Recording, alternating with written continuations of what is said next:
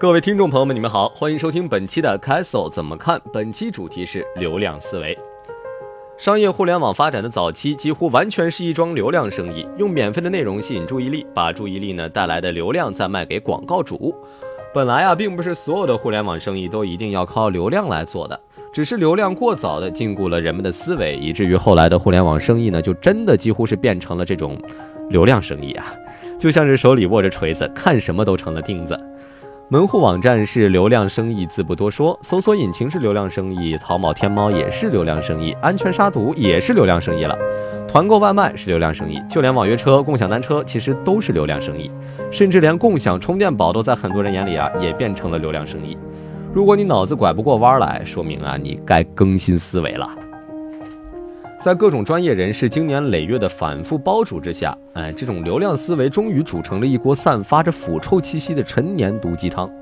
在一个正常人的认知里面，火车站附近的餐馆是一般吃不得的，哎，因为他们做的几乎都是一锤子买卖的流量生意，从来不指望任何人成为回头客。但是反过来说，因为火车站附近呢自带流量，哎，自然也就会成为另外一些生意人中意的目标了。残酷的是，当你把所有的生意都做成了流量生意，你可能就再也不会去做流量之外的生意了。差不多呢，在八九年之前，淘品牌曾经被认为是互联网带给零售业的一股新势力，是电子商务的一种新希望。在淘宝的扶持之下呢，淘品牌雨后春笋一般冒出了一大批，着实是风光了一阵儿啊。但是淘品牌从第一天起就是个畸形儿，大多数的淘品牌创办者啊，他们头脑里面根深蒂固的就是流量思维。他们的生意通常也都是基于流量生意的，不管他们承不承认，在他们心中，流量的重要性要远在产品和服务之上。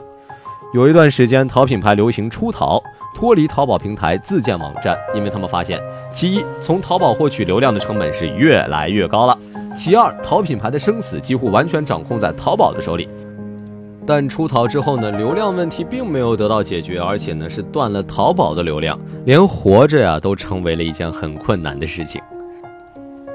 那么在不久之前呢，白鸭在有赞春季沙龙上说，由于淘品牌大多数是流量生意，几乎没有自己的固定客户群，因此当真正的大品牌蜂拥上网之后，流量很快就变得是越来越贵了。互联网相对于实体商业的成本优势就越来越弱。最终呢，淘品牌因为流量而生，因为流量而死，就像是一个自以为怀揣真功夫的太极拳高手，被人三拳两脚给打趴下了。曾经趾高气昂、自以为是真理在握的淘品牌，终于发现了自己的虚弱。因此呢，白鸭认为，商业实体必须要从流量思维中走出来，哎，立即开始着手经营自己的客户群，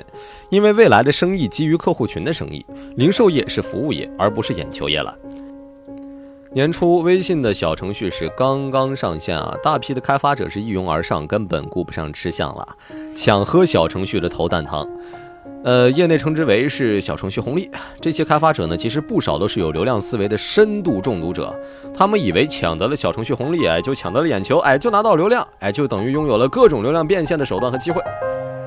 其实啊，这让我想到了在二零零八年的时候。Apple 在 iPhone 上面推出了 App Store，赶在第一批上架那些应用，哪怕只有一个非常简陋啊垃圾的功能，都能够获得超高的下载量。这让很多开发者是记住了 App 红利，没有赶上 App Store 红利的人，就蜂拥着去抢 Android Market 的红利。错过了 Android Market 的红利的人，就嗯去争这个 Win，就去争 Windows Phone Market 的红利。他们不是在抢流量红利，就是一定是在去往抢流量红利的路上。所以啊，错过了 App Store 红利，呃，还有安卓市场红利以及 Windows Phone 的红利的人，他们是怎么能够允许自己再次错过小程序红利呢？但是无论你怎样苦口婆心的去规劝他们啊，小程序是服务业，不是眼球业，他们都无动于衷。如果不存在有小程序红利，那么小程序就是一个失败的设计了。他们的流量思维就是这么固执，这么一根筋。对于所谓的小程序红利，微信方面的心态其实也很复杂了呀。他们既不希望小程序太冷，导致这个业务被冻僵，哎，冻死；又不希望小程序太热，让毒性极大的流量思维毒化了小程序未来的这种生态环境。所以啊，他们是一边对流量思维做出某些妥协和让步，哎，一边又要确保这些妥协和让步既能激活小程序的应用开发，哎，又不至于让小程序的这种应用重心过分的走偏到他们不想看到的方向上。所以呢，最近一段时间，小程序是连出利好，每一个利好都是流量思维所乐见的。那些抢红利的开发者，把微信的妥协视作是纠偏，是对小程序最初的设计和官方政策的一个自我否定。所以啊，你看，流量思维改变了中国互联网从业者的一种心智，进而改变了中国企业的商业路径，而且这种改变还在继续着，看不到尽头。好了，本期的节目到这里就全部结束了，更多精彩请关注蜻蜓 FM。